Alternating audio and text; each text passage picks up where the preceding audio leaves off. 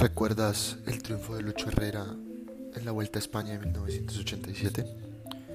¿Recuerdas la participación de Jimena Restrepo en las Olimpiadas de Barcelona en el 92? ¿Recuerdas el triunfo de Nairo Quintana el 20 de julio del 2013?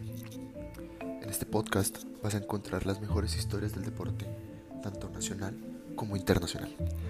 Mi nombre es Andrés Felipe Rojas y estaré dispuesto a llevarlos en este viaje, en el cual por ciclos vamos a conocer la historia del deporte en mi país, Colombia, y alrededor del mundo.